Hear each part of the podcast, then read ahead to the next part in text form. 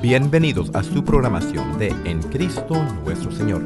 Esperamos que este mensaje les ayude a conocer su fe en Cristo nuestro Señor. Y ahora el mensaje de hoy. Manipulando con mano recia la política interior de la sociedad, Joseph Franklin Rutherford un abogado de Missouri que se había dado a sí mismo el título de juez, llegó a ser el segundo presidente de la Watchtower Bible and Track en 1917. En 1918, el discurso del juez Rutherford, Millones que ahora viven no morirán jamás, inició un esfuerzo de reclutamiento mundial al que se le llamó la campaña de los millones. No es sorprendente que aquel discurso proclamara la venidera destrucción del mundo actual. Esta sucedería pronto, en 1925. Basados en las promesas puestas al frente en la palabra divina, debemos alcanzar la positiva e indiscutible conclusión de que millones que ahora viven jamás morirán. En 1920 se publicó el libro Millones en él, Rutherford afirmó que la Biblia aprobaba que en 1925 Abraham, Isaac, Jacob y otros hombres fieles de la antigüedad serían resucitados y que a partir de entonces gobernarían como príncipes en la nueva tierra paradisiaca. Plenamente convencidos de que la profecía de Rutherford era cierta, muchos testigos vendieron sus hogares y negocios y comenzaron a trabajar como vendedores viajantes viviendo en automóviles y camiones, propagaron la advertencia. A medida que se acercaba el 1925, algunos granjeros hasta rehusaron plantar cosechas, pues creían que el fin estaba cerca. Por fin, el 1925 llegó, y tal como había sucedido en 1914, nada sucedió. Una vez más, la profecía de la sociedad Watchtower había resultado falsa. Tal como había hecho Russell, Rutherford se aferró obstinadamente al cuento de que el fin estaba al doblar de la esquina. En 1929, el juez mandó construir esta mansión palaciega. La propiedad fue inscrita a favor de Abraham, Isaac y Jacob, para que ellos y otros hombres fieles de la antigüedad tuvieran un lugar donde vivir cuando fueran resucitados. La mansión, ubicada en un distrito exclusivo de San Diego, recibió el nombre de Beth Sarim, que en hebreo significa Casa de los Príncipes. El mundo entró en la Gran Depresión, pero Rutherford vivió como un millonario, pasando los meses invernales en Beth Sarim y los veranos en Europa. Mientras los norteamericanos sufrían de pobreza y privaciones, Rutherford disfrutaba del uso de dos Cadillacs de 16 cilindros.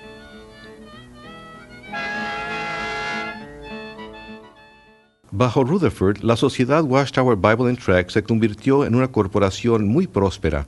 Se publicaron nuevos libros, literatura y tratados en grandes cantidades para que los testigos fieles los vendieran de puerta en puerta. Hizo que sus seguidores laboraran duro en el Señor. Llegó hasta aconsejar a las parejas jóvenes de que no se casaran sino que pusieran todas sus energías en la proclamación del reino. Hasta se utilizaron fonógrafos portátiles a las puertas.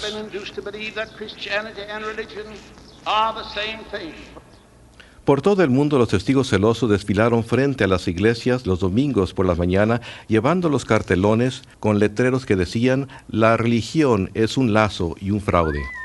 Manteniéndose a la par de los tiempos, la sociedad construyó su propia radioemisora y para 1933 403 radioemisoras transmitían por todo el país los abusivos ataques de Rutherford en contra del clero, los políticos y los individuos a los que él se refería como los ávaros comercialistas. Tanto por la radio como por la página impresa, Rutherford continuó recalcando que solo faltaban unos cuantos meses para el fin del mundo. Finalmente, el fin llegó, pero solo para Rutherford. En 1942, él murió en Beth Sarim, la casa que había construido como un lujoso testimonio al nombre de Dios.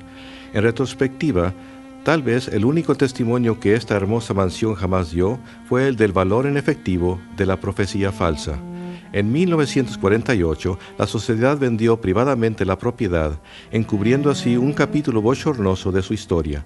Hoy día, la mayoría de los testigos modernos de Jehová ni siquiera saben que Besseren jamás existió. Con la muerte de Rutherford, la era flamboyante de las personalidades carismáticas también pasó. Hoy Usando como incentivo las inquietudes de la era nuclear, la sociedad Watchtower es una gigante corporación multinacional que propaga su nuevo mensaje de desolación en todo rincón del globo terráqueo. Un concilio autocrático de gobierno ocupa una posición intermediaria entre Dios y los millones de testigos de Jehová. Se le conoce como el cuerpo gobernante. Debido a que los testigos de Jehová creen que este grupo predilecto es el único conducto por medio de la cual se dirige la palabra de Dios a la humanidad, estos hombres gobiernan con autoridad indisputable. Cada testigo está sujeto a su dictadura desde la cuna hasta la tumba. Raymond Franz, autor del libro Crisis de Conciencia, fue miembro del cuerpo gobernante de la sociedad Watchtower por nueve de los 60 años que pasó como testigo de Jehová. Su relato de las sesiones secretas del cuerpo gobernante es revelador tengo que decir que fue una de las experiencias más desilusionadoras de mi vida. Fue un rudo despertar el ver lo que de veras sucede en esas reuniones. Yo me había imaginado al cuerpo gobernante como un grupo de hombres para quienes la Biblia, la palabra de Dios, era la fuerza que controlaba todas sus decisiones, que verdaderamente investigaba a fondo las escrituras para asegurarse de que todo lo que hacían estaba sólidamente basado en la Biblia. Y cuando entré en el cuerpo gobernante, hallé que muy raras veces se recurría a la Biblia, que muy raras veces la usaban, que en su mayor parte las reuniones consistían en discutir las normas de organización y la manera de aplicar esas normas. Y vez tras vez hallé que cuando surgían cuestiones, aun en los casos en los que se presentaban escrituras, si había una norma organizacional, esa norma tomaba precedencia sobre la escritura. Y no pude menos que pensar en las palabras de Jesús el Mateo 23 de que habían hecho nula la palabra de Dios debido a su tradición. Esperamos que esta presentación haya sido una bendición para usted. Comparta esta bendición.